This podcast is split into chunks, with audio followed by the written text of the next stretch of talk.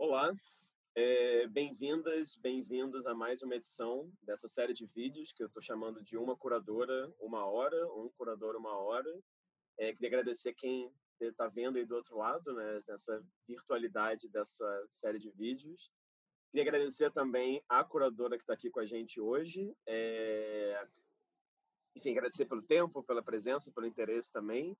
E para manter uma tradição que eu estou tentando seguir à risca aqui nessa, nessa fase youtuber da vida, é, eu queria pedir para ela se apresentar.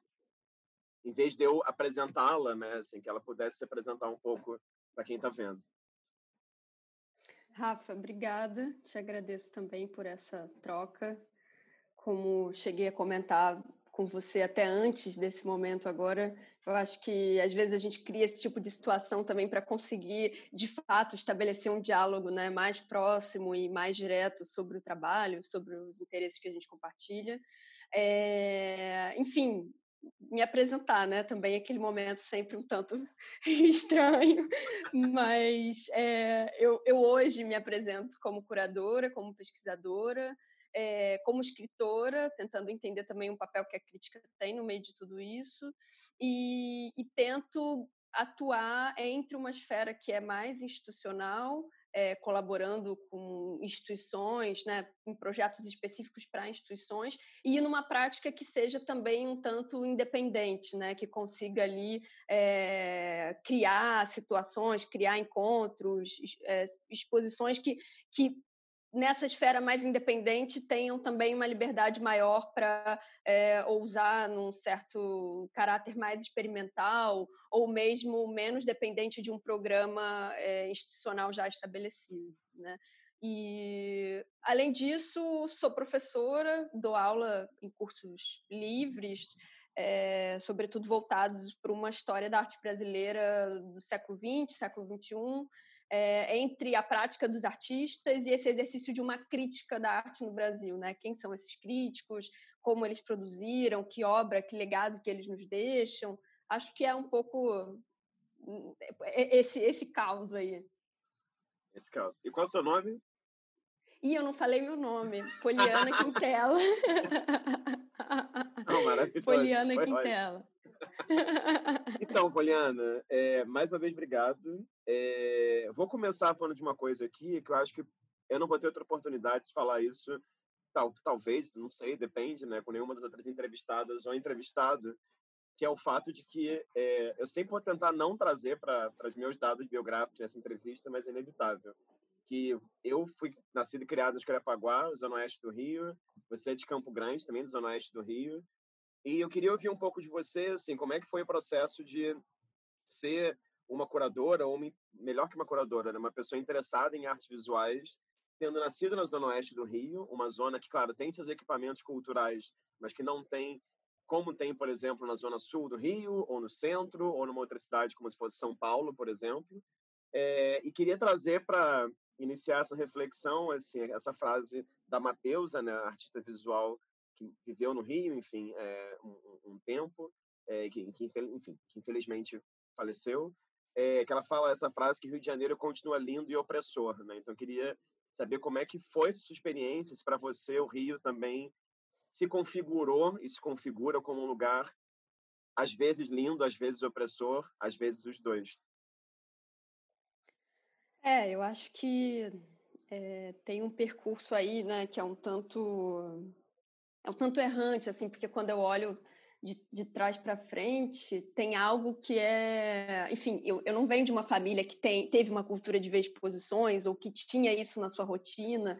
Né? Eu costumo dizer que até entrar na, na graduação eu tinha visto na excursão de colégio algumas exposições assim daquelas blockbusters, mas que de fato não fazia parte da minha rotina, é, enfim. E eu cresci em Campo Grande a vida toda, só saí de Campo Grande quando entrei na universidade e de fato é uma virada, né? Porque eu fiz o FRJ e, e eu fiz graduação em História da Arte, que fica, né? É, é no campus do Fundão e, e foi, enfim, esse momento é um, é um, é um mundo se explodindo, assim, né? Tem uma, uma coisa que é muito radical, mas o que eu acho que, que aconteceu... Primeiro tem uma anedota no meio disso tudo, que eu vou fazer História da Arte por conta de um erro quer dizer, eu, é, é, o, o que, que aconteceu, né? Eu, no colégio, fazia teatro, é, porque o teatro ali no ensino médio, para mim, era um lugar onde eu conseguia me expressar subjetivamente. Eu identificava no teatro um lugar onde eu poderia,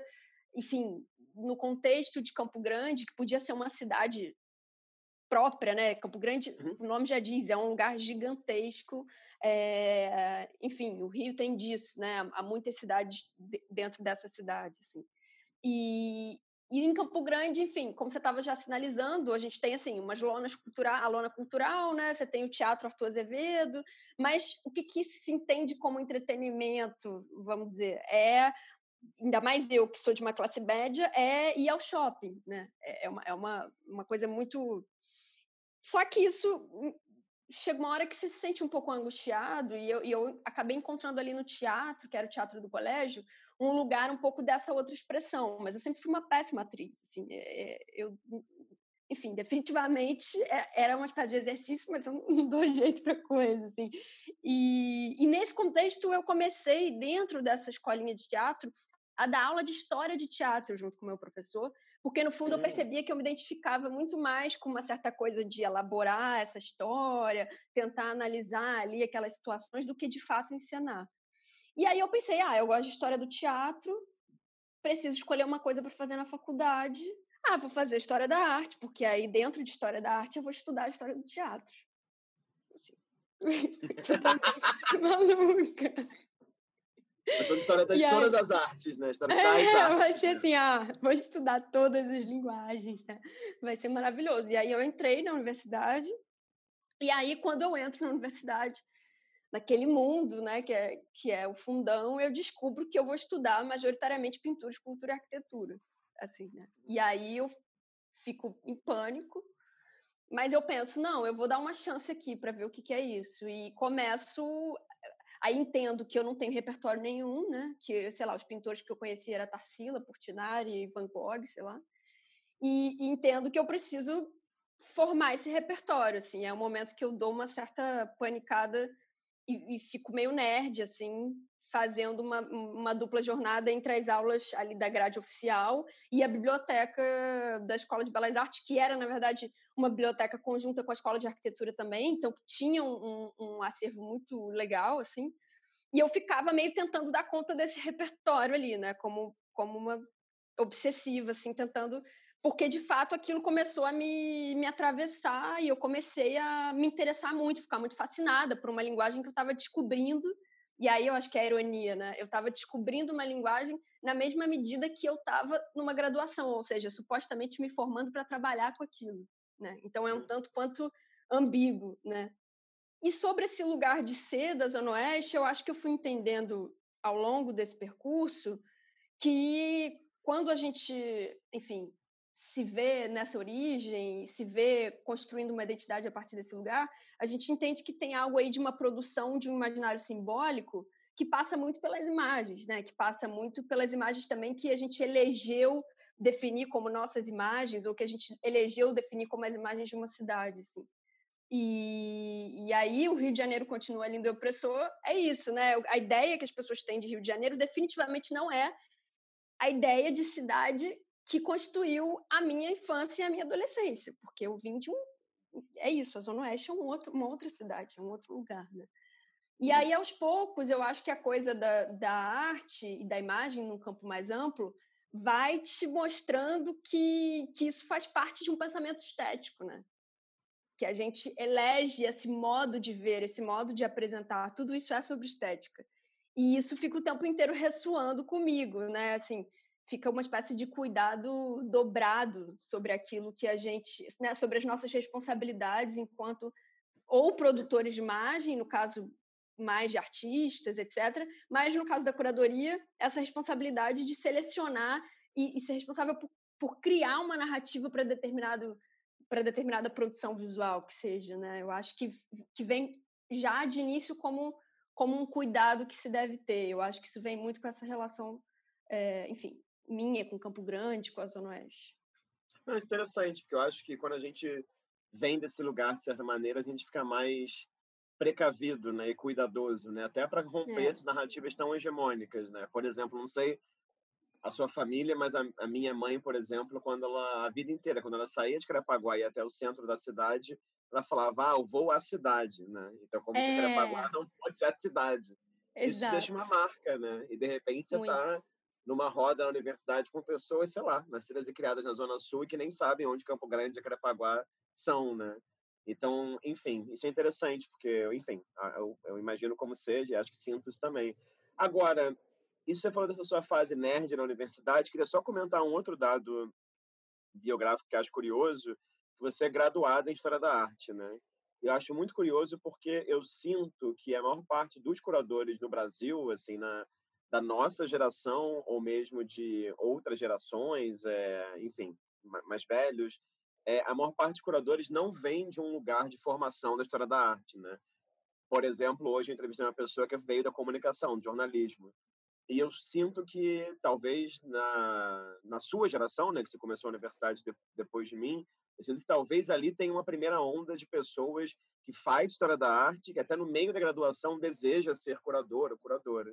Então, eu queria que você falasse um pouco assim dessa desse processo de formação em história da arte e queria que você falasse também um pouco sobre uma coisa que me chama muita atenção em você, no que eu te acompanho nas redes sociais e que a gente se conhece também, que é um interesse que parece amplo quanto à imagem, né? Então nada te impede de, não sei, de postar uma pintura do Timabui hoje, de depois de amanhã postar algo da Doris Salcedo e três dias depois postar o Antônio Parreiras, né? Então isso acho que é muito é, é uma circulação muito livre para as imagens que não acho que seja uma regra entre os curadores. É, essa coisa de se formar em História da Arte, acho que tem as, as, as, dores e as delícias, né? Assim, eu me formei na FRJ, que era a antiga Academia Imperial de Belas Artes, é considerada a primeira escola de artes do Brasil, né? Então, imagina que, que é uma formação que tem esse peso de uma tradição nas costas, assim. E isso teve presente em toda a graduação, quer dizer, eu tive três disciplinas só para estudar barroco, né? Era uma coisa assim, é, a gente passava por todos esses, sei lá, Wolfling, Panofsky, sabe? Toda essa bibliografia que às vezes se comenta um nome desse com alguém que tem mais uma formação ali ligada à modernidade, a pessoa até estranha, né? Mas eu acho que isso foi muito importante, assim, porque porque é isso, você percebe que, que tem uma é, os, os, problemas têm uma trajetória, né? Assim, às, vezes, às vezes a gente acha que está inventando a roda, mas isso tem todo um, um, um lastro, isso tem um, uma vizinhança, digamos, histórica, né? Eu acho que, que essa formação história da arte traz muito.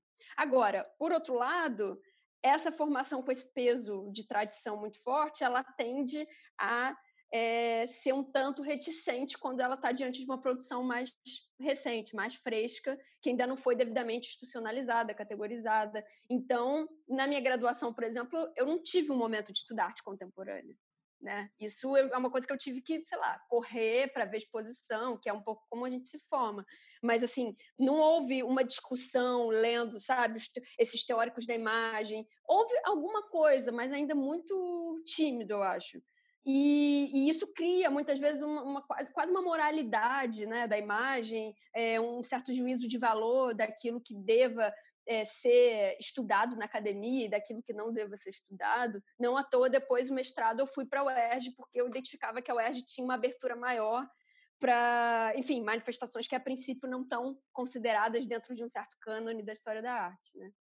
É, e aí eu acho que vem enfim, eu acho que esse interesse amplo da imagem, primeiro vem desse, desse lugar de, de suburbana, quer dizer, por mais que eu adore Giotto, é, não dá para eu ficar olhando só para Giotto, porque ele definitivamente não reflete a, a, minha história e não reflete o meu, né, o que está ao meu redor. Então, e aí quando você vai se aproximando de, de pessoas que estão entendendo uma discussão da estética que passa mais pela imagem do que pela arte, né, que é toda a galera, enfim, da teoria da imagem. É... Eu acho que a, gente vai se permitindo dialogar um pouco mais fora dessa bolha, sabe?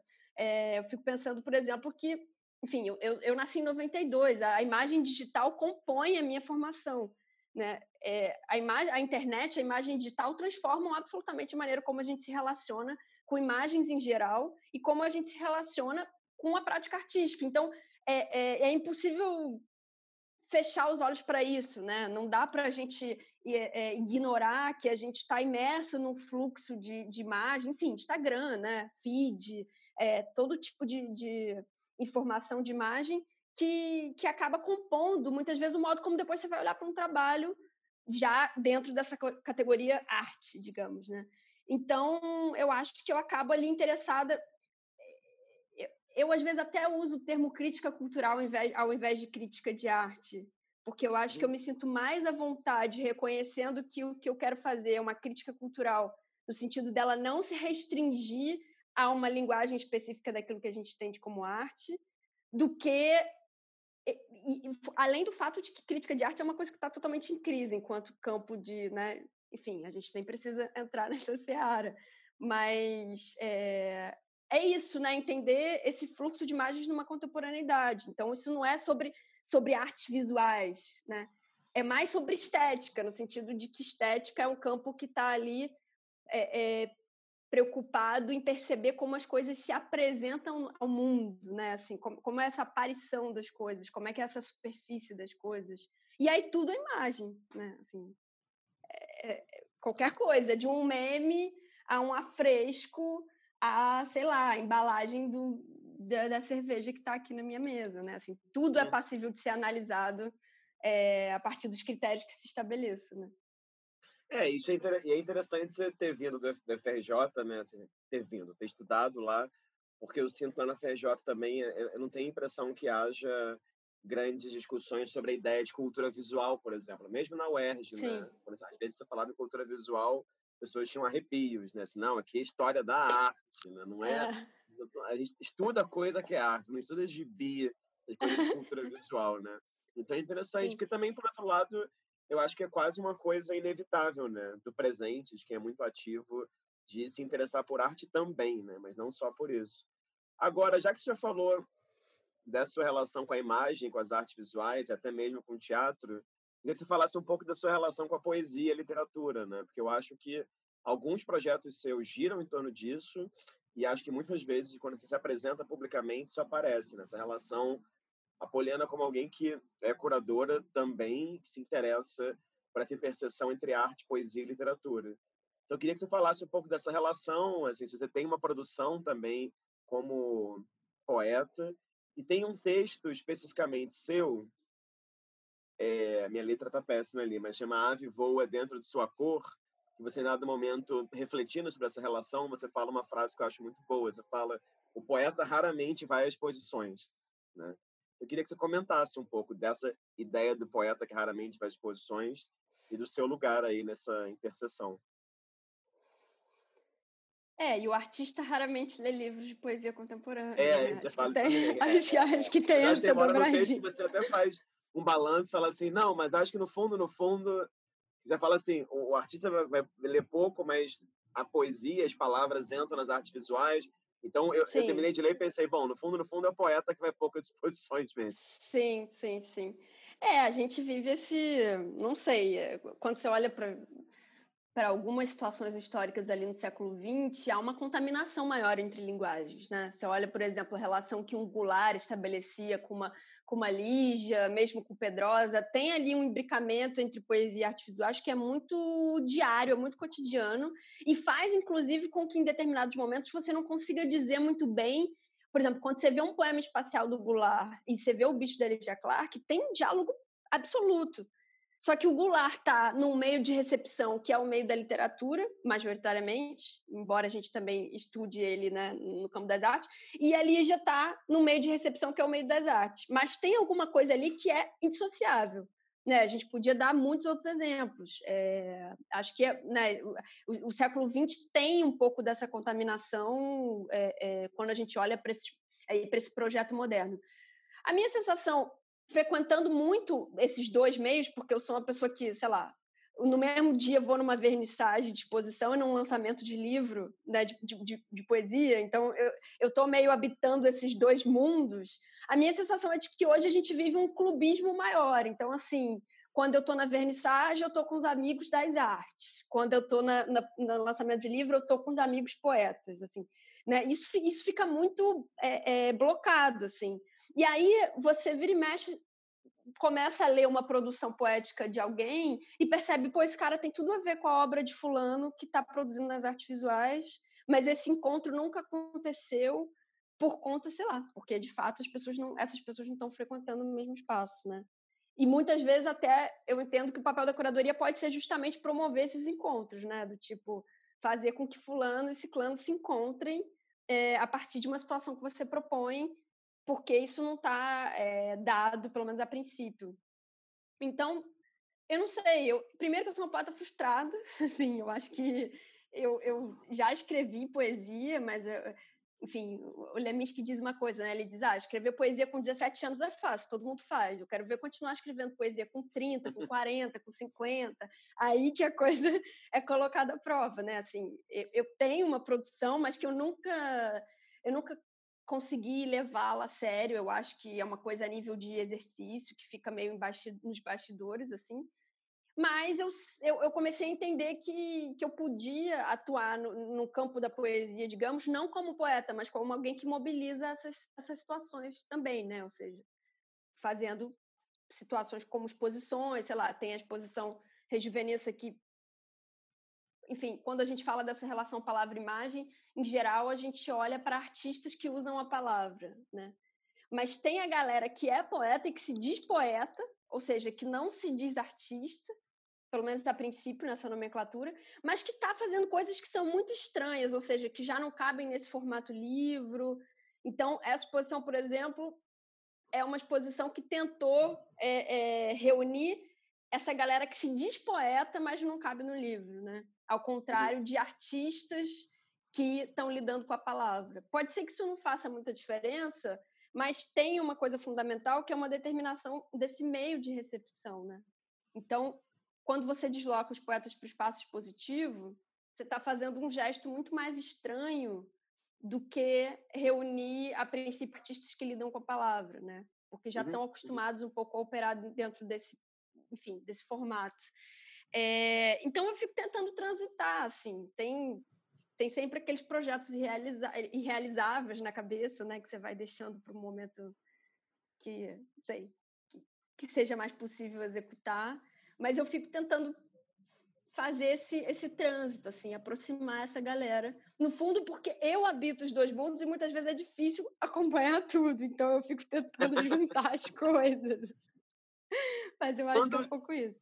E quando que começou o seu interesse pela poesia e pela literatura?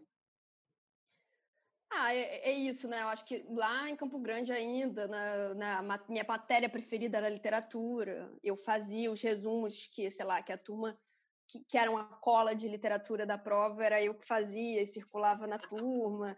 E aí eu trocava a cola de literatura pela cola de biologia, sabe? Esse tipo de coisa. É... Porque a literatura é ali na escola, né? Esse meio, digamos, dessas linguagens artísticas é um meio que a gente consegue acessar mais diretamente, porque aquilo de fato está na grade, né? Você, claro que muitas vezes é uma coisa chatíssima e, enfim, dificilmente você chega também nos contemporâneos, mas eu acho que foi um modo, foi centrado assim. E eu acho que no fundo isso fala também desse gosto pela escrita, né? Porque quando a gente resolve escrever sobre arte, a gente também está exercitando um gênero literário que uhum. pode ser a crítica, que pode ser algo mais ensaístico, mas quando a gente se coloca nesse lugar, a gente também está lidando com a escrita como um ofício, né? Uhum, Por mais uhum. que eu acho que, em geral, isso não seja tão levado a sério, é uma coisa que, enfim, que é uma prática literária também, né? Sim, sim, é isso que eu ia falar, porque você falou agora que você é uma poeta frustrada, né? E alguns minutos antes você falou que você, às vezes, considera uma crítica cultural. E eu ia falar assim, bom, se você se acha uma poeta frustrada, não me parece achar uma crítica cultural frustrada, que tem uma produção muito grande, né? Assim, uma produção, claro, que é recente na medida que, sei lá, pelo que eu pude acompanhar aqui, desde 2016, mais ou menos, desde o começo do seu mestrado, imagino, ganhando mais e mais atenção e dimensão pública, mas realmente chama muita atenção. Até anotei aqui, você tem textos de entrevista, de análise é, de exposição, de análise de obra, tem de tudo um pouco. E tem uma coisa que eu acho muito bacana, e que eu acho às vezes um pouco, não sei se é raro o termo, mas não muito comum, é, que é, são textos que pensam justamente crítica cultural, né? o momento, questões assim, desde a demissão, por exemplo, em massa dos programas educativos em museus nos Estados Unidos, em outros lugares do mundo, até outros tópicos. É... Queria que você comentasse um pouco sobre isso, dessa crítica sobre cultura, digamos, desses textos. E também uma outra coisa que chama muita atenção, que eu adoraria que você falasse um pouco, são sobre esses diversos meios, porque isso é bacana porque você escreve em publicações muito diferentes, né? Recentemente você começou a ser colunista de uma revista que se chama A Palavra Solta, é isso? Sim, isso, né? sim. Então, mas eu olhando pela internet, pelo que você mandou, pelo seu site, pelo Google mesmo, acho muita coisa em PDF, aqui, lá, colar. Então, como é que é isso, assim, de você escrever e ter tanto um trabalho, digamos assim, que às vezes pode ser uma encomenda de um lugar, olhando, escreve um texto sobre tal artista, é, quanto pode ser também um desejo seu, tem uma coluna, escreva sobre o que eu quiser, né? O que, que é essa crítica cultural em 2020, né?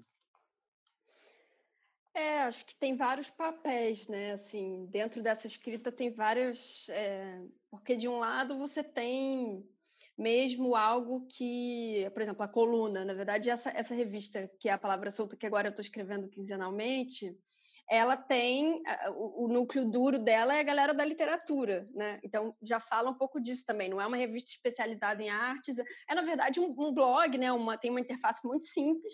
Mas esse, esse amigo que é o Flávio Morgado que toca o, a revista, então me convidou, falou: ah, você não quer publicar a cada 15 dias um texto? Eu falei: vamos nessa, porque porque no fundo acho que eu também fico buscando os pretextos para para né, escrever assim, né? Então, isso é uma coisa, né? E ali, o que eu tento fazer na revista é dialogar com, com artistas que estão, é, digamos, emergindo, né? Numa certa nova geração, e que são artistas que eu já acompanhava, e que muitas vezes eu acabo estabelecendo um modelo de entrevista, que assim como você, eu acho que a entrevista tem uma coisa é, que é essa fala informal, né? Que, em geral, vai te oferecer coisas que não estão ditas nos, nos formatos oficiais, porque ela vem de uma certa espontaneidade e vem também de um certo lugar de um encontro mais íntimo, porque é uma conversa, é uma interlocução. É, e tem algo que é analisar essas situações que são mais, digamos, é, pertencentes a um debate público, né? Acho que no fundo eu sou uma nostálgica do debate público, assim, é, é, uhum. sabe? Eu sinto muita falta da gente conseguir discutir publicamente uma polêmica x de um sabe? De, e aí, acho que o meio da arte tem um excesso de verniz que faz com que todo mundo comente, mas comente nos bastidores, num, numa certa cautela de perder os, seus contatos profissionais, etc. e tal. E a gente não tem tanto uma prática de conseguir construir esse debate publicamente. É, enfim, e aí, eventualmente, eu tento fazer algum tipo de é, é, colaboração num caso ou no outro, e, e aí isso, em geral, é mais perto de, de, um certo acontecimento recente, né, alguma coisa assim. Mas são papéis muito distintos, né? Quer dizer, o texto curadoria tem uma vocação, o texto que é uma entrevista com o artista tem outra vocação, o, o que é um texto disso que eu acho que é mais uma crítica cultural tem uma outra performance, né, enquanto texto, eu acho que tem muitas tem muitas vozes aí, né? E eu acho que, na verdade, a graça é ficar transitando um pouco por isso e construindo uma discussão que, enfim, que tem mais direções, né? Uhum. É, e aí eu, é, eu, ia fazer um outro, um outro comentário antes, mas já que você comentou isso do debate público, eu vou saltar é, para uma das últimas páginas do seu mestrado sobre Mário Pedrosa. Tem uma imagem, e a letra realmente está péssima ali, mas tem uma frase, uma foto dele, que a frase é ao lado, uma, uma, manchete, né, de uma entrevista que ele deu. Até fala que uma das últimas entrevistas que ele deu, que ele fala a profissão do intelectual é ser revolucionário. A minha frase é essa, né? Então, eu queria entender, assim, se para você, de certa maneira, esse lugar né, dessa escrita que promove o debate público tem alguma relação também com uma certa ideia de revolução, digamos. Não sei se revolução exatamente, porque eu entendo também que a gente está lidando com um modelo que já não é um modelo Pedrosa, modernidade século XX, né, que tem essa ambição de, de por exemplo, é, é, se entender fazendo a grande discussão ou amarrando os fenômenos com uma ambição de totalidade que eu acho que a gente não tem mais, né? A gente vive mais num, numa certa ordem de fragmentação, mas eu acho que é a identificação de um compromisso também é, ético, assim, né, no sentido de que você quer agregar para uma discussão que vai além de eventualmente só pesquisar e produzir dentro de um, de um mesmo circuito, né? Assim, Eu acho que, no fundo, é uma certa. É um desejo de, de, de comunicar para mais gente, assim. Porque uhum. é isso, você faz uma exposição, quantas pessoas vêm? Você fez aí vai e vem, circulou o Brasil todo, maravilhoso, né? Assim, um público enorme, CCBB, mas em geral, é, você faz nesses projetos menores, você faz uma exposição que você tem um público ali, enfim, né? Aquilo não ganha uma ressonância como né, que, que, que, corresponda, por exemplo, ao tempo de pesquisa ou esse tipo de coisa. Então, é, eu acho que é entender também o texto como uma vontade de, de furar um pouco essa bolha, assim, e tentar inscrever isso num debate mais amplo. Por isso, mais uma vez, a ideia de, de crítica cultural, né? Quer dizer, não é só falar para o meio da arte, mas é entender o que, que a arte, o que, que esse legado da arte traz para um debate que, que se faz mais amplo, né? Que tem um escopo mais amplo, que fura ali um, só um interesse de pesquisa da curadoria ou, ou da prática artística, mas que dialoga com, com algo que é mais geral, né? É, e aí, falando desse diálogo mais geral, né, eu acho que um exemplo, você me corrige se eu falar besteira, mas eu acho que talvez o texto seu tenha tido mais reverberação esse recente sobre a estética Bolsonaro, né? Saiu na Folha, enfim. E aí eu lembro que acompanhei rapidamente via Facebook, Instagram. Uma vez que joga uma postagem na Folha, você jogou no ventilador, né? Tem gente de todo lugar do mundo comentando, compartilhando, te xingando, especialmente por ser um texto claramente é, mais do que anti-Bolsonaro, um texto analítico quanto ao Bolsonaro, né? Enfim, eu queria te perguntar como é que você se sente, assim, nesse calor da hora, né? Porque saiu o seu texto, e aí, se não me engano, 24 horas depois, ou 48 horas depois, acho que na Folha também, o Pedro França fez um texto, que é artista, né? E também trabalhou com curadoria, trabalha ainda, eu acho, fez um texto comentando sobre a questão, de certa maneira, respondendo ao seu. E eu sei que esse calor da hora, na época do Mário Pedrosa, era um né? Não à toa essa entrevista, tema revolucionário. Esse calor da hora na época do WhatsApp, do Instagram e do Facebook é uma loucura, né? Em, em uma hora, de repente, tem, sei lá, uma ameaça no seu WhatsApp, um meme indesejado, um print screen de uma conversa no Instagram. É uma coisa que é muito doida, assim, que a mim, particularmente, me consome. Eu queria saber como é que você lida com isso, já que você tem esse interesse no debate público e na escrita como ferramenta para o debate público, né? É complexo, não é fácil, não, na verdade, sim. É, esse texto teve uma reverberação, na verdade, ele, ele era um texto que tinha um espaço curto, né? Porque ele era, eu estava substituindo o Rui Castro na coluna dele, então ele tinha um espaço, ele, ele é um texto curto. Eu optei por fazer um tom de crônica com esse texto, então ele não é um texto, digamos, é, ali de uma, digamos, de uma curadora de uma, um tom de crítica ou de curadora analisando o que seria uma estética. Ele tem um tom de crônica, meio irônico e tal. E e aí ele circulou a beça. Na verdade, foram algumas semanas depois que o Pedro respondeu. Não foi tipo, não foi na mesma semana. Foram algumas semanas depois. E aí o Pedro me deu uma cutucada, né? Do tipo, ah, tem aí uma perspectiva classista é, no modo como você está lendo. Eu acho que ele tinha razão, assim. Eu acho que de fato é, tinha alguma coisa no texto que abria uma ambiguidade para o que eu talvez estivesse ali identificando como é, o Bolsonaro como popular, né? Mas eu acho que um texto curto de uma crônica que tem uma resposta, digamos, no caso do Pedro, que também não tem uma ambição analítica, porque ele traz uma espécie de gesto ali de artista, né? Ele mescla um monte de referências e tal. Tem naturezas muito diferentes, né? Assim, é, eu lembro quando eu li, eu fiquei meio, meio assim, né? Mordida do tipo, é, poxa, mas eu fui mal interpretada, etc. e tal. É, naquele momento eu pensei em responder, porque afinal de contas isso é uma pesquisa que eu continuei fazendo, não é uma coisa que se limitou à colaboração do primeiro texto. Mas eu entendi que se eu respondesse naquele momento, podia parecer mais uma afetação vaidosa do tipo, eu preciso aqui de novo virar público, desfazer os mal entendidos que você não soube identificar ou qualquer coisa assim. E preferi ficar um pouco na minha toca, até porque, como você disse, é, é, é um tanto agressivo o modo como isso circula né, é. nas redes e etc e tal. E eu preferi me recolher um pouco e elaborar isso com um prazo mais longo, assim. Então, é uma pesquisa que eu continuo fazendo e que eu espero que, obviamente, se desdobre em outras publicações, né? De, enfim, numa coisa mais longa, com mais fôlego e tal. Agora, eu acho que, é, em relação ao texto do Pedro, eu identifico ali algo que ele colabora para a minha pesquisa, porque, de fato, ele traz um alerta que, que eu trago para mim agora, né? Então, é, é, eu acho que o texto, de alguma maneira, desdobra o debate, mas tem várias coisas ali que eu também discordo e poderia também desdobrar né, claro. né, com outro fôlego, né? É, tudo isso para dizer que eu acho que o debate acontece dessa forma, assim.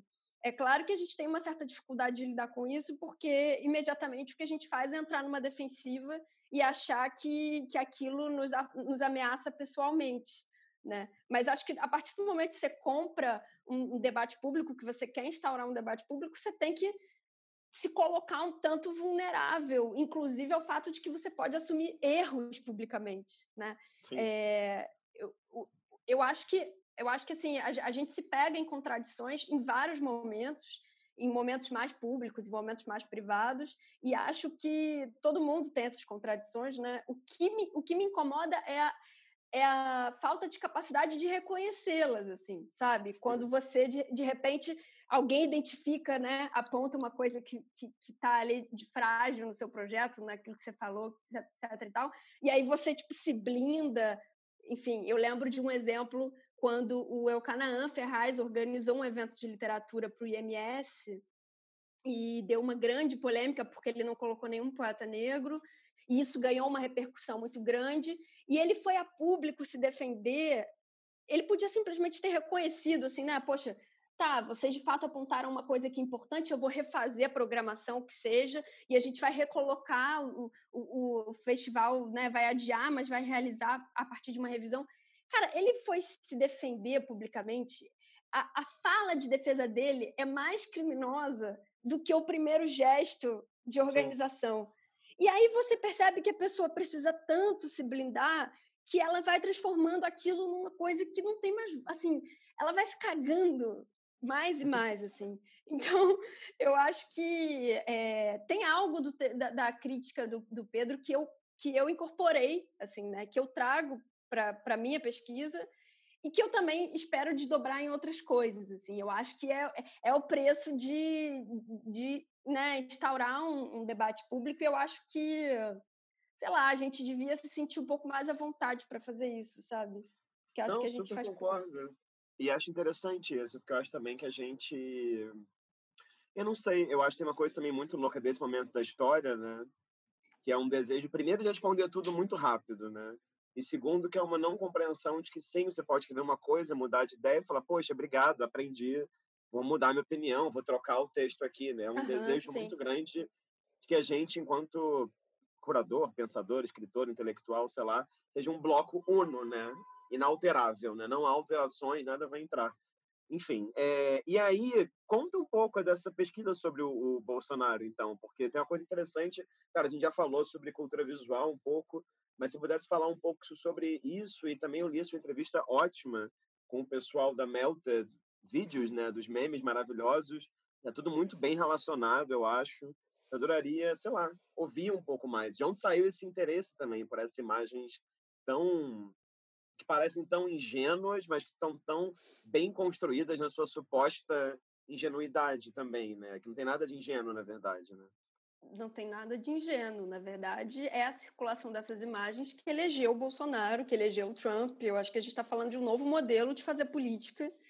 Uhum. E aí é isso, né? Na verdade, o interesse vem porque me parece que há um programa estético que está indissociado de um programa político assim, é, né, quando a gente vê essas imagens do Bolsonaro, é, que é meio pastiche, tem ali uma coisa meio é, que quer se fazer muito popular.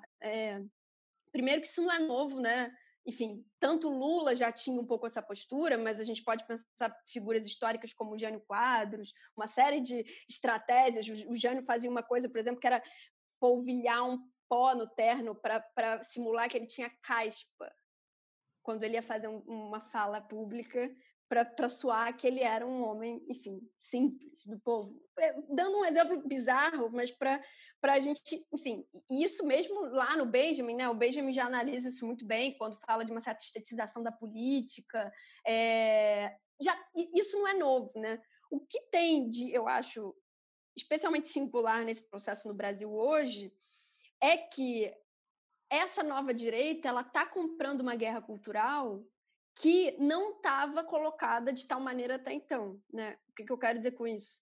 Quando a gente, por exemplo, quando a gente olha a época da ditadura, tem um texto emblemático que é o texto, né, a análise que o Roberto Schwartz faz é, da, do, do, do, fenômeno cultural que está ali acontecendo em paralelo à ditadura, né? Aquele texto é, Cultura e Política, 64, 69, se não me engano. É, o que o Schwartz fala nesse texto é que, embora houvesse um endurecimento do poder com o regime militar, havia uma hegemonia de esquerda na cultura. Ou seja, era quase como se houvesse um mundo paralelo. E isso é muito claro hoje quando a gente estuda a produção cultural dos anos 60 e 70, que tem ali todos esses grandes artistas que hoje a gente venera, etc. e tal. Então, o que o Schwartz vai defender é que há uma hegemonia de esquerda, embora haja no poder um processo endurecido de, né, de retrocesso, de, de conservadorismo, etc. e tal. O que acontece hoje com Bolsonaro é a identificação dessa hegemonia e a declaração de uma guerra cultural contra essa hegemonia de esquerda. Então, o que essa galera que está no poder quer fazer é, de fato, começar a ocupar esse lugar que tinha esse protagonismo confortável né, na, na visão deles do que seria uma produção de esquerda na cultura. Né? Isso passa por nomear reitores, isso passa por, por censurar exposições, isso passa por criticar Rouanet e tentar implementar um outro tipo de, de, de, de apoio na cultura, isso passa por eleger figuras de apoio que são quase o avesso estético disso que a gente está falando, né? como um ator pornô ou a Regina Duarte, esse, né? esse secto. Então, de fato, há a construção de, um, de uma, digamos, há a tentativa de, de, comprar essa briga culturalmente, né? de trazer outras ferramentas, é, outras referências estéticas para o que seja esse poder. E, e, isso aparece numa imagem que pode ser ingênua, que é, sei lá, o Bolsonaro tomando café é, com uma blusa de time, um pão jogado na mesa com requeijão e um celular carregando com fio esticado, uma coisa assim meio, meio que se acha a princípio que aquilo é totalmente ingênuo, até uma coisa num, numa esfera maior, né, numa esfera mais ambiciosa, que é de fato intervenções a nível de nomeação, etc. E tal. Então, é, é, quer dizer, o, o, que, o que a gente tem que prestar atenção é que não há uma dissociação de programa político e programa estético. Né? Uhum. E, e, e, se a gente olha lá para o Benjamin, o que ele está dizendo é que quando esse político ele quer simular que ele representa as massas, na verdade ele está impedindo que essa massa se expresse porque ela acha que está sendo representada por essa figura. Né? Então, enfim, a, a, pesquisa tem circulado um pouco dentro dessa discussão, né? entender essa relação é, entre estética e política a partir de procedimentos perversos que muitas vezes nos parecem ingênuos e naturais. Sim. Ou, tipo, né? É, é, isso, no fundo, passa pelo meme, porque, por incrível que pareça, essa circulação veloz de imagens na rede que vai instituindo essa, essa estética, digamos, né? Que é, enfim, você vê um meme, por que, que você compartilha um meme? Porque você vê um meme, tem algo naquele meme que faz com que você se identifique, ou porque ele se refere a um estado emocional seu, ou porque ele se refere a, sei lá, uma situação que você está passando, quer que seja, e você vai lá e compartilha, e, e isso tudo é muito rápido, né? Uhum. O, o, o tempo entre ver um meme e compartilhar é muito veloz. Uhum. E eu já me peguei compartilhando um meme, por exemplo, e sei lá, alguns minutos depois, ver que eu tinha postado ele e, e reler e pensar assim, cara, mas isso, isso não é tão legal, assim, né? Tipo, tem alguma coisa aqui que, que é meio ambígua, que é estranha. É, então, eu acho que é um pouco esse procedimento, assim. Isso, isso se liga, por exemplo, ao fato de que as pessoas, sei lá, tem um monte de estudos que, que já sinalizam que as pessoas é, compartilham mais as notícias elas não clicam na notícia, né? Elas leem aquela manchete. Eu já fiz isso no Facebook, né? Você lê a manchete, ela já adianta alguma coisa para você que parece relevante daquilo e você compartilha. Ou seja, você não clica naquele link, você a priori acredita naquele espaço de, digamos, informação legitimada e você passa aquilo adiante, né? Todo esse conjunto de coisas reflete um novo programa estético barra político, digamos assim, né? Eu acho que é um pouco por, por aí. E não à toa, como você falou agora, muitos links hoje em dia, enfim, grande parte dos links de jornalismo, quando você abre o link, tem um resumo, né? Essa matéria tem, tem os tópicos, e às vezes no começo tem tempo estimado de leitura, seis é. minutos. Né? Então, se você quer perder seis minutos, você vai ler esses tópicos, já é, é bem.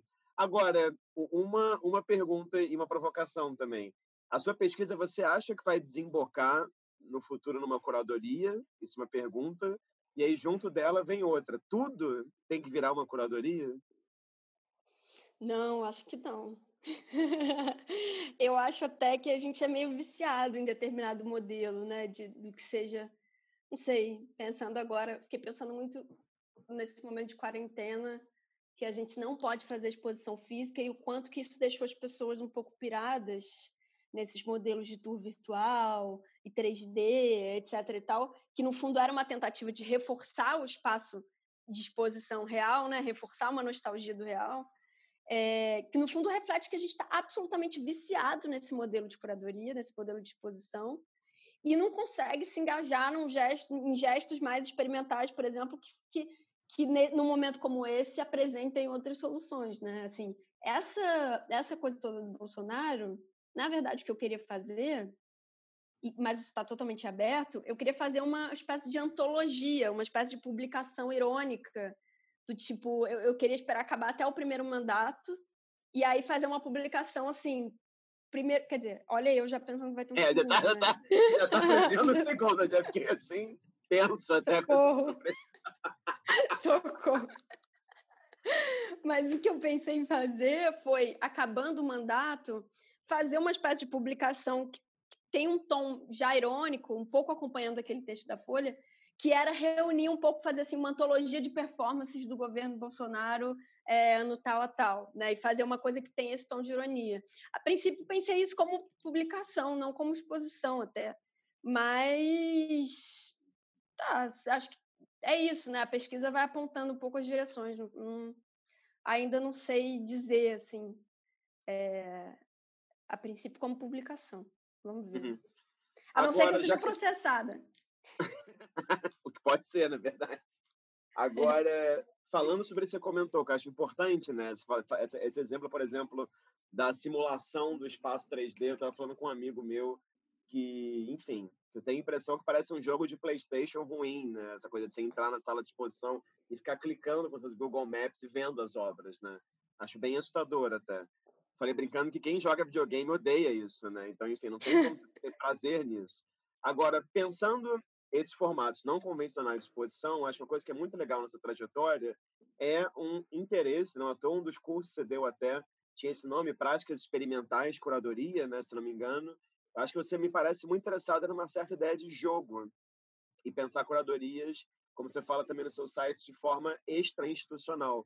Então, queria que você falasse um pouco de algumas experiências, assim. Eu vi no seu, web, no seu website, porque a gente trocou antes também. Queria muito que você falasse do Antessala, que, se não me engano, você, é, Aline Besouro e Jandir estavam como educadores do mar nessa época ou não? Estou falando sim, besteira. Sim. É, eu sei que nesse momento, desse grupo de educadores do mar, muitas pessoas se uniram e fizeram coisas. Achei interessante o Antessala. E se pudesse falar depois, enfim, sobre o Nanica, o 9 mais 1, Rejuvenesça, que você falou um pouquinho, eu acho que seria legal talvez falar sobre isso primeiro e depois cair nas experiências institucionais mesmo, né, assim, entre aspas. É, eu acho que, bom, vamos lá. O antessala, a gente era educador, é, eu, Aline e Jandir, enfim, um momento que eu, que eu tenho um carinho enorme, porque acho que é um momento que formou muitas das nossas questões ali, né, enquanto educadores, e acho que eu só sou curadora porque eu fui educadora, assim, né, tem, tem alguma coisa aí de, de, de, contaminação, mas o Antissala vinha de uma pesquisa mais da Aline até, que era entender o que, o que aconteceu com aquele espaço que, que fun onde funcionou o DOPS, né, durante a ditadura aqui no Rio de Janeiro, que fica ali na Rua da Relação, né, ali na Lapa, e que já teve, já, já, já teve é, um projeto daquilo virar um museu da resistência. Inclusive, esse projeto foi aprovado, tava adiante, foi adiante. De repente, o que era um projeto de virar museu da resistência virou um projeto de construção de um novo museu da Polícia Civil. Né? E, e, é um espaço louco, porque você vai lá, lá estão, por exemplo, é, é, aquele espaço não foi só DOPS né, no período da ditadura, como foi é, um, lugar ali de, de, repressão da polícia desde a era Vargas. Então, se você vai lá hoje, que tem ali um anexo no estacionamento, que é onde é o tal Museu da Polícia Civil, eles têm todos os objetos é, é, africanos, né, afrodescendentes, ligados aos cultos que eram repreendidos ali pela era Vargas. Então, assim, esses objetos apreendidos eram todos levados para lá e eles estão lá guardados. Só que fica tudo em umas caixas, não é um museu é, organizado, digamos, e, e, é muito constrangedor pesquisar lá, porque é um monte de policial, rola toda uma relação, tem uma relação um tanto esquisita. E o que, que era o antissala? Era, então, pesquisar esse lugar, a gente convidou uma série de colaboradores e a gente fazia reuniões literalmente do portão do DOPS. A gente colocava tipo um piquenique, fazia, botava uma toalha no chão, cada um levava uma coisa para comer, para beber, e a gente ficava ali à noite sentados ao redor dessa toalha, discutindo coisas como arte política, o que seria um uso daquele prédio, que usos possíveis a gente poderia trazer para esse prédio. E aí, por fim, a gente pediu que cada pessoa ocupasse uma página disso que a gente transformou numa publicação em serigrafia. Fizemos todas à mão, foi um processo louco de impressão. A Aline fez as telas e a gente ficava lá imprimindo. E, e aí a gente lançou essa espécie de publicaçãozinha. No dia a gente fez uma festa lá na frente, com música, etc e tal. E lançamos, então, um jornal de, de serigrafia que depois a Aline foi estudar no mestrado dela, enfim. Aí depois ficou uma coisa mais tocada ali pela Aline né? Mas que já tinha uma coisa que era entender a publicação como exposição, né? Ou seja, já não, o resultado já não era uma exposição, já era um jornal, uma serigrafia que cada artista ocupava um, um, um, duas folhas, era quase como um Xerox book, só que de, uhum. de serigrafia, né? É, aí, acho que depois disso tem o, o, a Nanica, né? Na verdade, um pouco depois, alguns anos depois, tem a Nanica, que é esse projeto que é a exposição portátil, ou seja, uma mala. Eu chamei ali alguns, art alguns artistas e alguns escritores também, então já tinha um pouco essa provocação de trazer, o, enfim, pessoas que não eram é, é, artistas propriamente. E aí eu pedia que eles fizessem trabalhos numa escala de até 10 por 10 centímetros, né? E aí eu desenhei essa mala junto com a Mari, com o Gaspar, que são dois designers, a gente desenhou uma mala que pudesse acomodar ali a anatomia de cada um desses trabalhos. É, a gente desenvolveu um manual de instruções é, a partir das embalagens que a gente recebia. Então, a gente reciclou a embalagem dos trabalhos para transformar isso num manual de como usa, como você deve usar a caixa, como montar cada trabalho, etc. E tal. E a ideia, assim, nessa época eu estava super pirada na Lucy Lippard e, e, naquelas experiências dela, e a ideia era fazer um pouco algo assim, né? Primeiro que não, de, não dependesse de um orçamento, porque a gente sabe que, enfim, fazer exposição é um custo, é, né? é, um, é um trabalho enorme, então a, a Nanica era uma coisa meio tipo, ah, isso aqui eu gasto pouco para fazer e, e, e eu maximizo o uso, né? Quer dizer, eu posso levar para vários lugares, em várias situações, então isso pode durar mais, né? E é, tinha algo também que era querer justamente exercitar um gesto mais propositivo, né?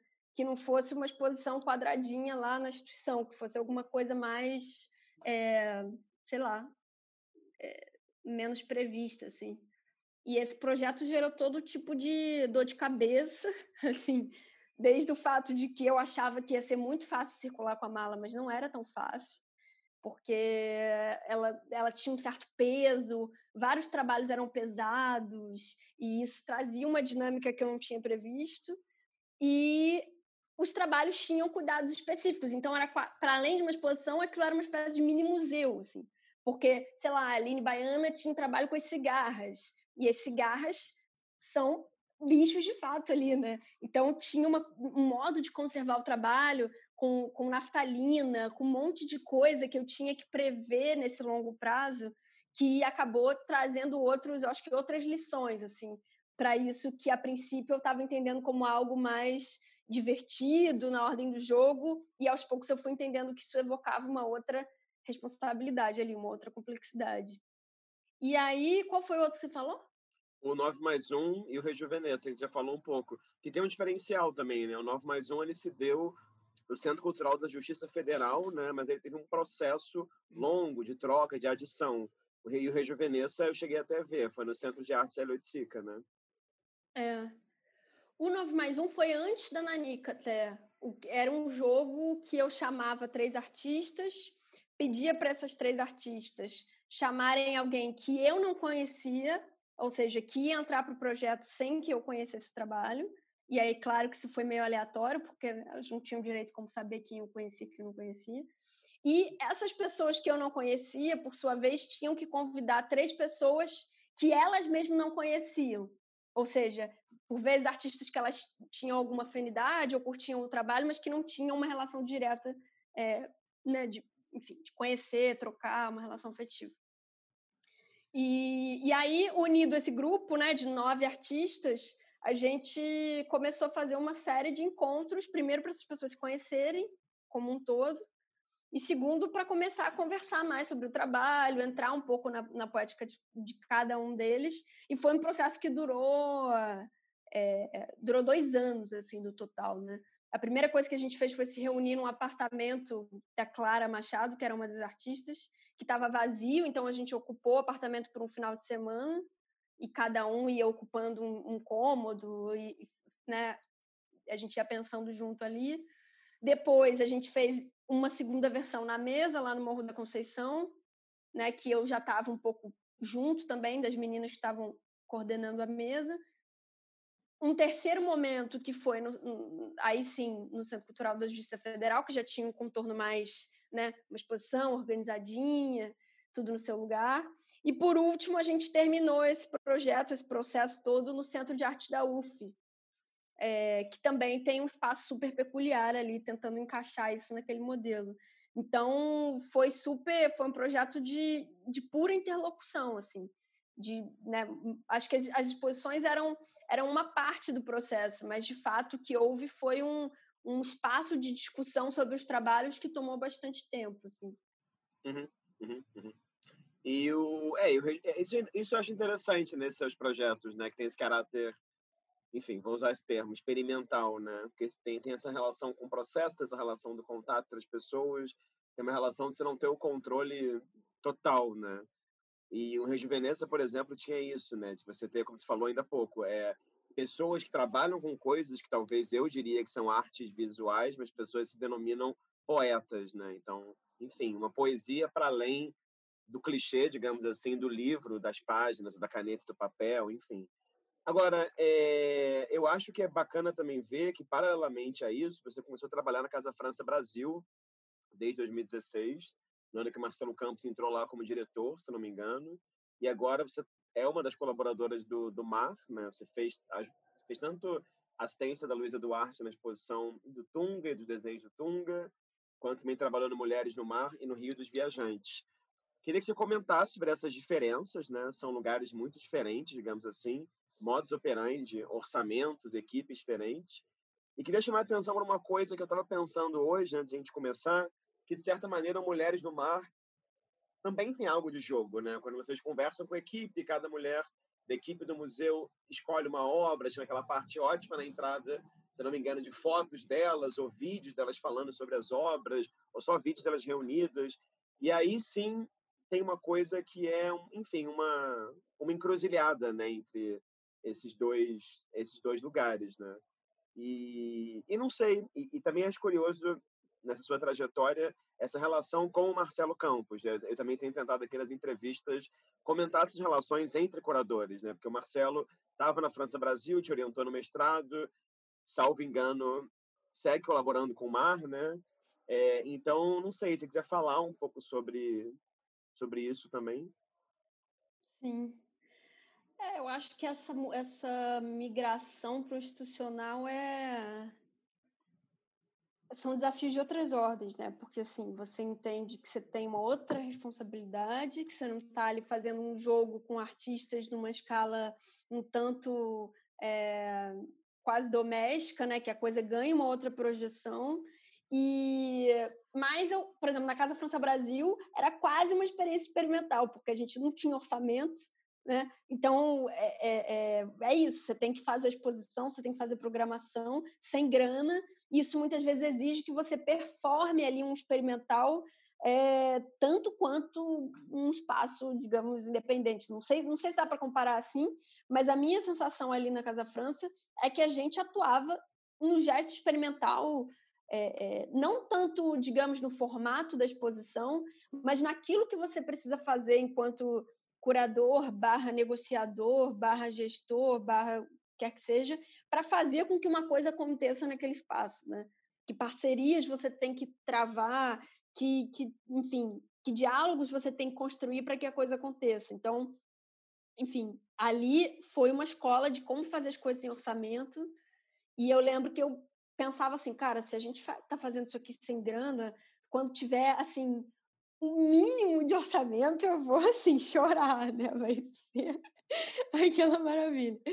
E, mas é aquela história, um equipamento público, mudou o secretário de cultura, em um ano estava todo mundo exonerado, o que também já apontava para mim ali, né, acho que foi em 2017, essa fragilidade do que é construir um programa institucional no equipamento público no Rio de Janeiro, mas a gente acho que pode, a gente pode pensar em Brasil, né? Assim, é tudo, uhum. essas relações são muito frágeis, é, tem uma política que é, rapidamente pode desmontar tudo que está sendo construído. E é muito difícil estabelecer um projeto institucional, porque muitas coisas funcionam, você sabe muito bem disso, funcionam numa experimentação a médio prazo, né? Ver se aquele modelo funciona, se aquilo de fato corresponde a um, a um problema colocado pela instituição. Tem coisas que você vai ali testando até a coisa ganhar um, uma solidez, um escopo, né?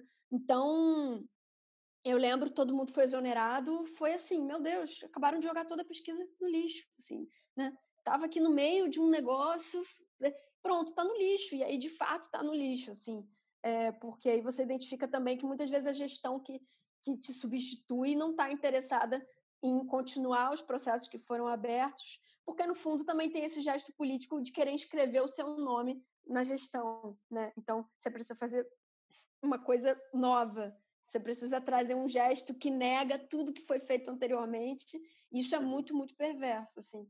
Então, foi meio traumático, mas eu acho que ali foi também uma escola, assim. Depois eu fui para o museu, né, para o MAR, que tem uma outra estrutura, é, que embora não tenha é, o orçamento que tinha lá em 2013, quando inaugurou, né, que eu acho que era outra cidade, era outra, outro cenário, o mar tem um, um, um, outro, um outro grau de, de profissionalismo, digamos. Né? Você tem uma equipe de montadores, uma equipe de museologia, uma equipe de produção. Né? Você tem ali o um mínimo de contorno para o que seja configurar uma estrutura institucional para um, um museu público, digamos. Né? E uma coleção, é, tudo isso. Né? No mar, eu acho que foi aí uma lição de outra ordem, assim, entender como negociar com toda essa engrenagem, que também não é fácil. E, e aí é muito menos sobre. É, enfim, no Mar eu colaboro como, como curador assistente, né? Quer dizer, é muito menos sobre uma ideia que eu tive, que eu quero executar como pesquisa, e muito mais responder a um programa institucional e, e né, prestar um serviço que, que responda a algo que já está desenhado, que já estava previsto. Então, acho que é um trabalho um pouco de outra ordem. Mas, como você citou a, a exposição né, Mulheres na Coleção Mar, eu acho que foi, de fato, a que mais se aproximou dessa aventura, digamos, porque foi uma loucura, né? Assim, reunir essas colaboradoras, é, é, enfim, funcionárias desde a da, da bombeira do museu, a recepcionista, a, a, a produtora, enfim, negociar com esses desejos também não é simples, são desejos muito diferentes, com expectativas muito diferentes, e, e é um processo que leva tempo, e, enfim. Mas que, para mim, ali, como, digamos, o projeto que eu mais gosto, que eu mais me identifico, eu acho que de fato é esse projeto, porque eu acho que ele trazia esse frescor que, para mim, é o desafio, né? Como, como conjugar o experimental com o institucional, né? Assim, como que você consegue trazer esse gesto para a instituição e não, de repente, começar a só a, a se conformar com um, um formato que já está mais previsto, assim. Então, acho que é o, o exemplo que, enfim, o, o, dos projetos, acho que é o que eu gosto mais. É, e talvez uma resposta para isso, né, que, enfim, nunca é definitiva, mas uma resposta seria pensar em instituições menores, né, porque o MAR é uma super instituição, né, assim, sei lá, um dos maiores museus do Rio de Janeiro, com ou sem dinheiro, né, são quatro andares, sim, sim. a coleção que Paulo Reckenhoff e equipe conseguiram montar. É uma coleção gigante, então talvez se fosse uma instituição é, com tamanho menor, né, você conseguiria ter mais jogo nesse sentido. É, agora, quase assim, caminhando aqui para o nosso fim, assim, para você mostrar para quem está vendo as imagens que você selecionou, eu queria só que você comentasse um, um pouquinho sobre, é, enfim, tem o seu mestrado sobre Mário Pedrosa, que eu acho que é super interessante na medida que você analisa um crítico barra curador, né? Tem, tinha uma atuação pública muito grande, que sofreu consequências, né, devido à ditadura militar também, e acho que isso vai muito de encontro a sua própria produção e acho que vai muito de encontro também aos cursos que você mesma dá, como você falou, né? Geralmente cursos sobre arte brasileira, muitos cursos durante 60, 70 também. E queria que você, falando um pouco sobre o mestrado também, falasse um pouco da importância do seu lugar como educadora, né? Assim, que eu acho que isso não é algo a gente às vezes naturaliza isso, né? Mas acho que não é passível de naturalização.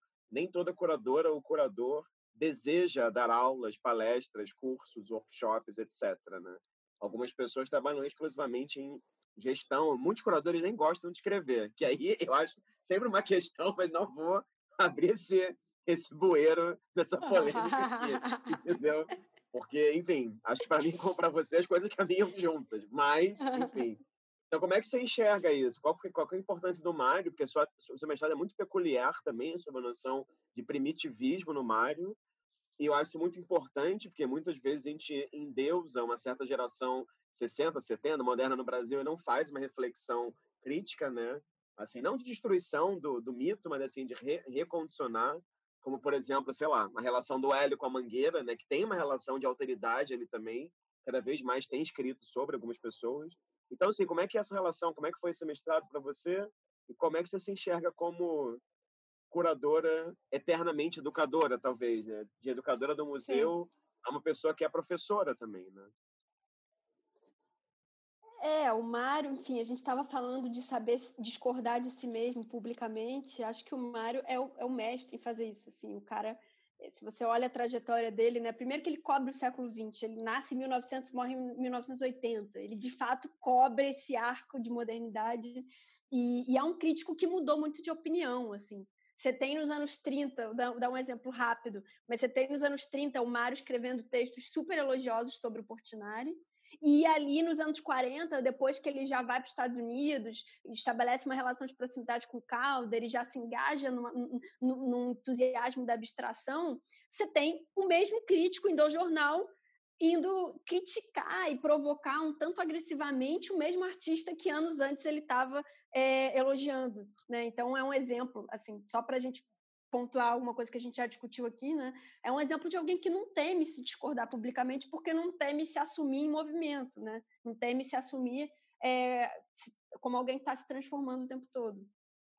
E aí eu acho que esse mestrado, enfim, o Mário Pedrosa, é, desde lá da graduação, quando eu li, foi, foi uma, uma obra que me atravessou, foi um crítico que me atravessou muito, porque acho que o Mário tem uma é, tem ali um compromisso muito sério com o que ele está fazendo, assim.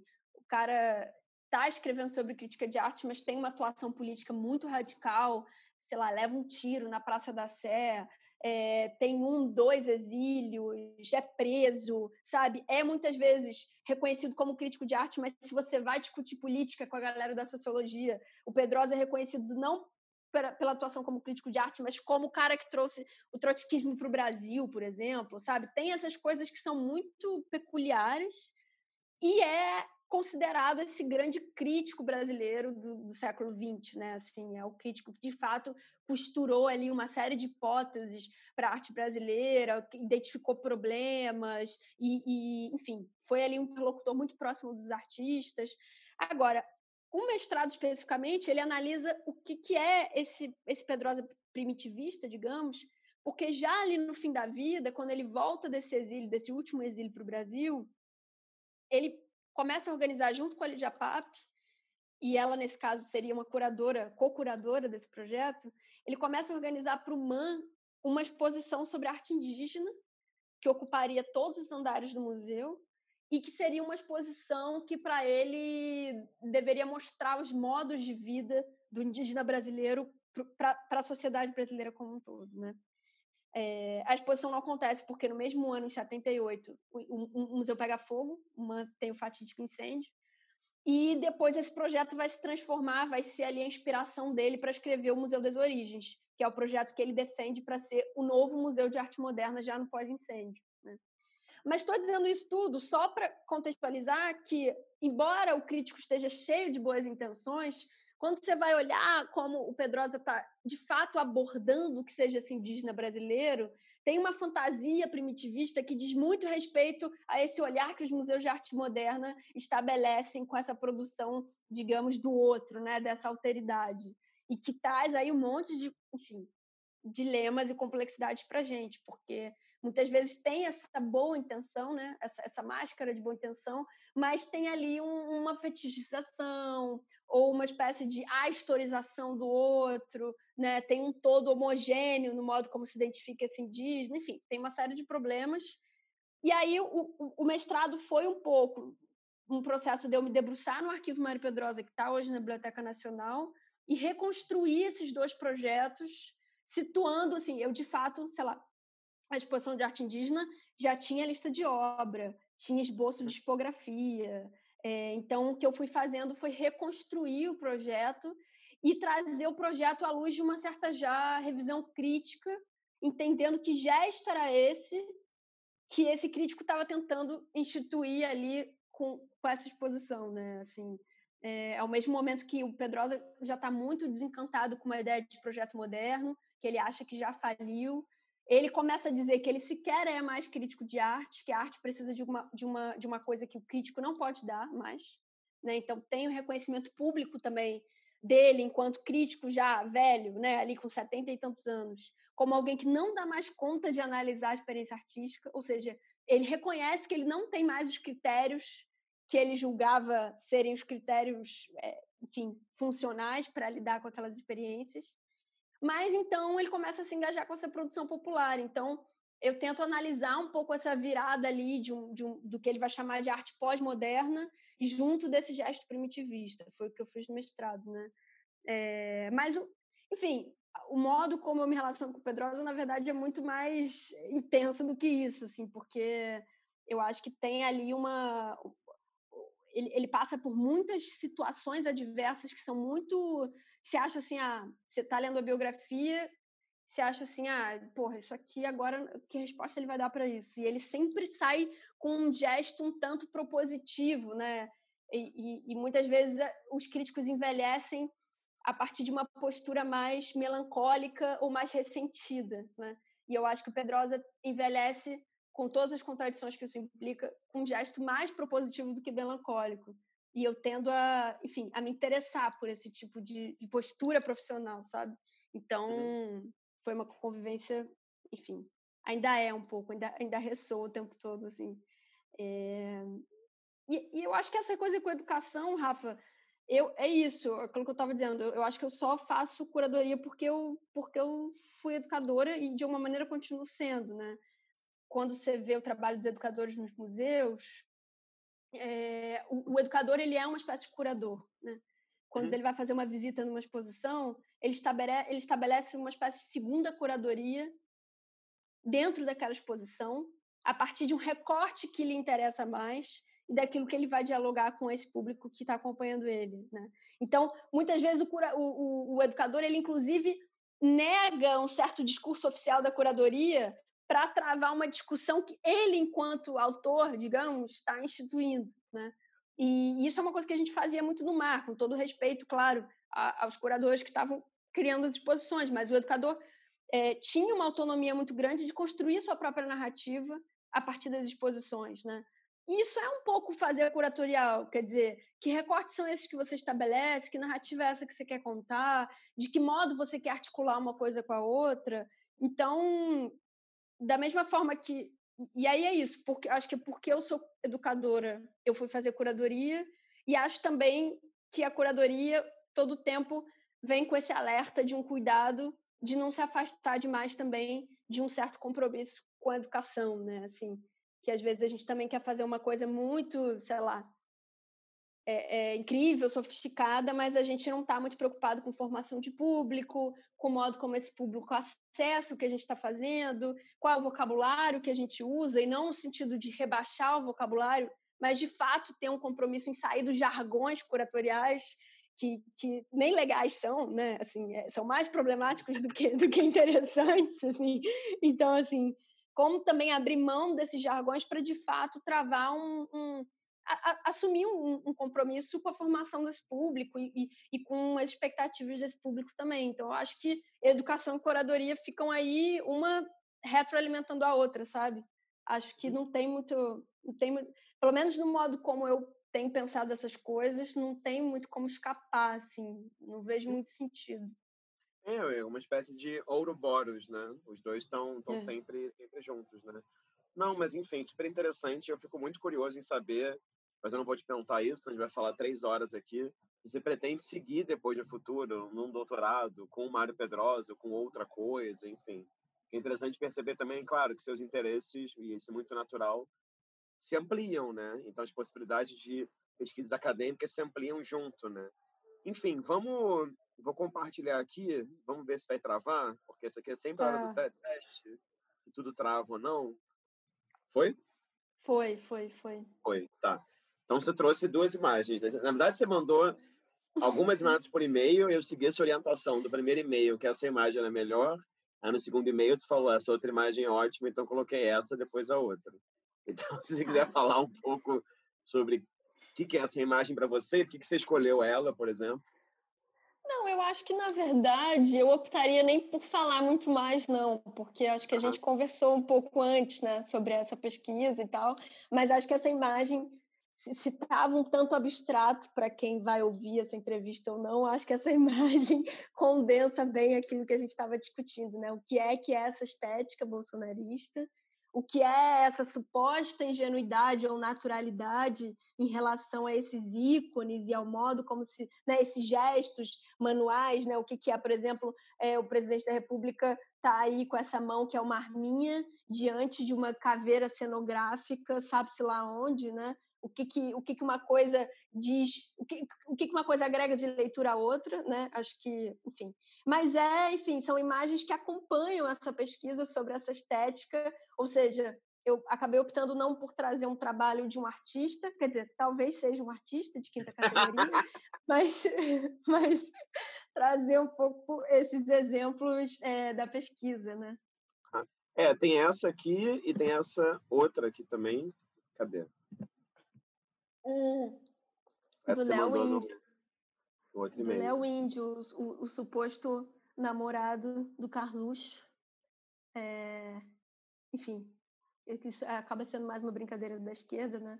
Mas acho que aí também tem todo um outro gesto para gente para a gente estudar, né? Quer dizer, a onça pintada, esse ícone nacional, ao mesmo tempo é, essa essa esse ícone também selvagem, né? De, de um paraíso tropical, mas aí nas mãos dele quase como um, como um, uma caça, né? Um item de caça e de, e de predação enfim, o que não falta é camada iconográfica. É, essa camisa da, do Brasil, verás que o filho teu não foge à luta, enfim. É, não, sem falar exato. que a caveira também anterior é uma caveira natalina, né? Assim, então realmente é uma vanita de, de Natal, né? É Nossa, muito... olha aí. O Panofsky ia adorar interpretar essas imagens. Não podia estar a vanita de Natal. Não podia. Tipo aquele, Total. aquele de Panopes, né? Etin Arcadia Ego, né? Versão. Perfeito. Não, mas ótimo. Não, maravilha. Poliana, eu te agradeço um monte pelo seu tempo, pelo seu interesse. Muito bom te ouvir, aprendi um monte. Acho que, sei lá, acho que realmente é bem bacana todo o seu percurso, seu interesse com a escrita, as coisas que tem proposto. E acho que, cara, e acho que é isso, né? Só o começo, né? Assim, então, que bom e que venham, sei lá, muitos projetos de pesquisa, que a sua pesquisa do Bolsonaro ou dessa estética bolsonarista caminhe, que não necessariamente vire uma curadoria, eu acho ótimo, né? Assim, que a gente pense nisso, né? Para mim, às vezes é difícil, mas está sendo um aprendizado nesse processo inteiro nos últimos anos também. É, e é isso, obrigado mesmo e fico ansioso, assim, para ver a farsa, né? A exposição, está curando com a Marta Mestre lá no Sesc, quando essa pandemia terminar, se é que vai terminar pois um é. dia, né? Mas quando o Sesc puder voltar a abrir e acompanhar outros projetos que você faça por aí. Então agradeço um monte pela sua participação aqui no, nesse canal do YouTube. Achei que você tem jeito para coisa, hein? achei, achei que essa vocação tá. Não, mas eu, mas eu te agradeço muito também. Eu acho que enfim, a gente já tem um pouco essa conversa, mas é, é ainda melhor desdobrar isso aqui. E acho que eu também fico feliz de ter essa interlocução com você, porque acho que eu também consigo identificar em você uma certa origem compartilhada, é, que também dobra de outras maneiras, né? E, enfim, uhum. representatividade é tudo, né? É, que bom. É a mesma pasta no Dropbox, de certa maneira, né? dentro do possível, né? Bom, para quem está assistindo, agradeço aí a presença virtual e, enfim, novos vídeos virão e a gente conta com a presença de vocês que assistiram. Então, muito obrigado e até a próxima entrevista.